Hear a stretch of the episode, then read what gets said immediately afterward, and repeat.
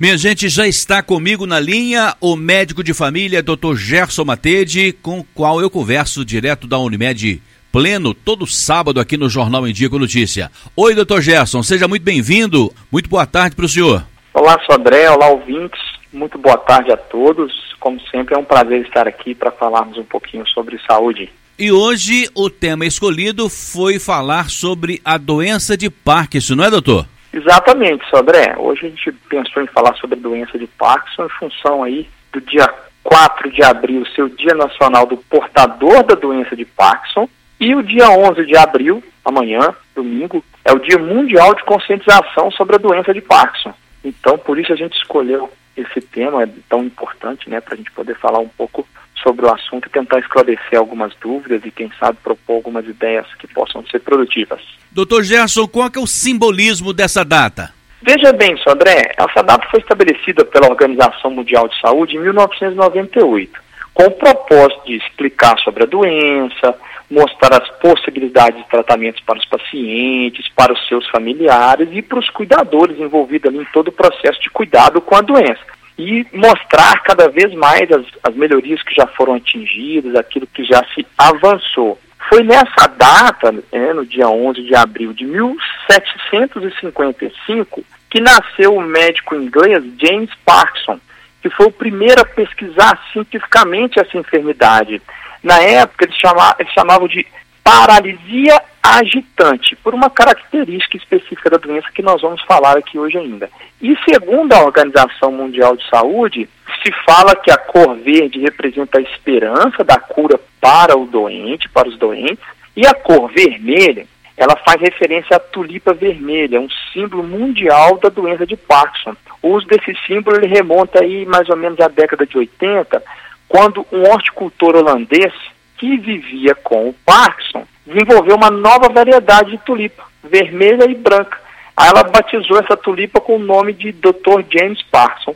Então, inclusive, o Congresso Nacional esses dias está colorido, né, na cor vermelha e verde, em função desse simbolismo. Por telefone, eu estou conversando direto da Unimed Pleno com o médico de família, Dr. Gerson Matede. Ô, Dr. Gerson, em que, que consiste a doença de Parkinson? Pois bem, senhor Léo, o que, é essa doença? Né? É uma doença neurodegenerativa que degenera o sistema nervoso central, que é progressiva, é uma das mais frequentes no mundo é, das doenças neurológicas degenerativas, ela só fica atrás da doença de Alzheimer, né? A doença de Parkinson, ela vai afetar cerca de 0,4% das pessoas acima dos 40 anos, 1% das pessoas a partir dos 65 anos e pode atingir até 10% das pessoas acima dos 80 anos. A média de idade de início da doença é aproximadamente 57 anos. A doença de Parkinson, ela é geralmente idiopática, a gente não consegue determinar especificamente por que, que ela se manifestou, certo? É, acreditas aí que, que até 10% das pessoas terão casos na família e ela afeta o sistema nervoso central, então, né, de forma degenerativa, principalmente o encéfalo, né, o cérebro, o cerebelo e a medula espinhal, mas principalmente a região negra do cérebro, que é uma região responsável pela produção de um neurotransmissor chamado dopamina.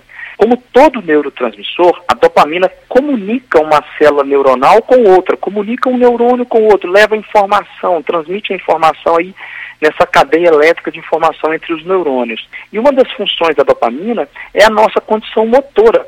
Obviamente, a condição motora fica afetada pelo doente, né, que desenvolve o Parkinson. É, a dopamina, ela ajuda na realização dos nossos movimentos voluntários do corpo, né?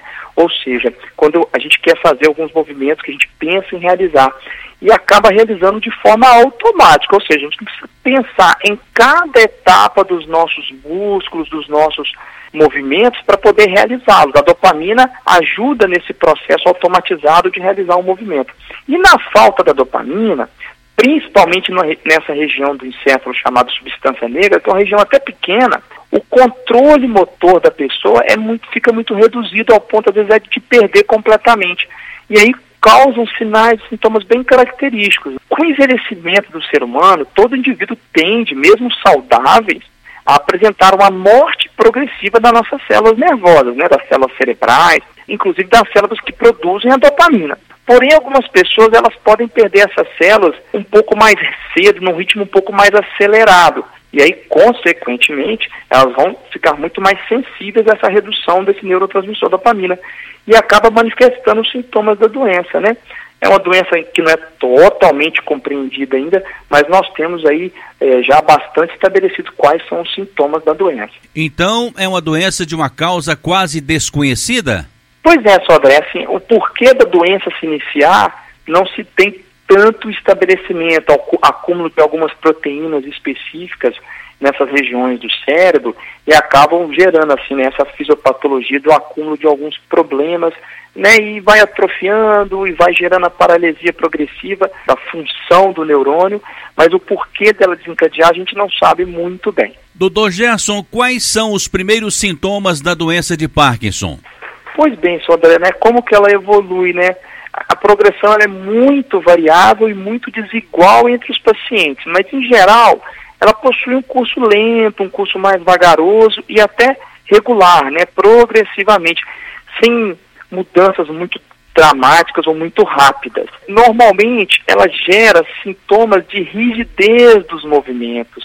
São sintomas mais comuns, redução do movimento e tremor ao final dos movimentos ou mesmo em repouso, um tremor de repouso.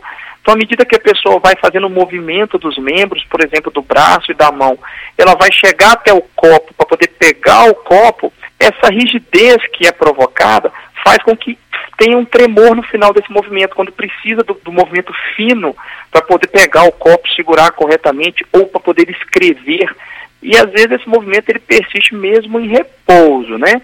Pode sim gerar também uma deficiência cognitiva, né? Segundo alguns estudos, inclusive publicados em 2019, uma manifestação não motora relativamente comum é a pessoa poder evoluir para uma demência, até uma demência grave. Mas o mais comum é o tremor, o aumento gradual desses tremores, mas essa lentidão de movimento, principalmente ao caminhar, faz com que a pessoa arraste os pés, sem levantar muito pés aí tende a ter uma postura um pouco mais inclinada para frente. O tremor afeta muito os dedos ou as mãos, mas também pode afetar o queixo, então um movimento de tremor do queixo, a cabeça, tremor dos pés, pode ocorrer só em um lado do corpo ou nos dois, pode ser mais intenso de um lado do que do outro, pode ocorrer quando não tem nenhum movimento e aí o tremor de repouso, ou pode ocorrer durante o movimento por essa rigidez, fazendo com que se trema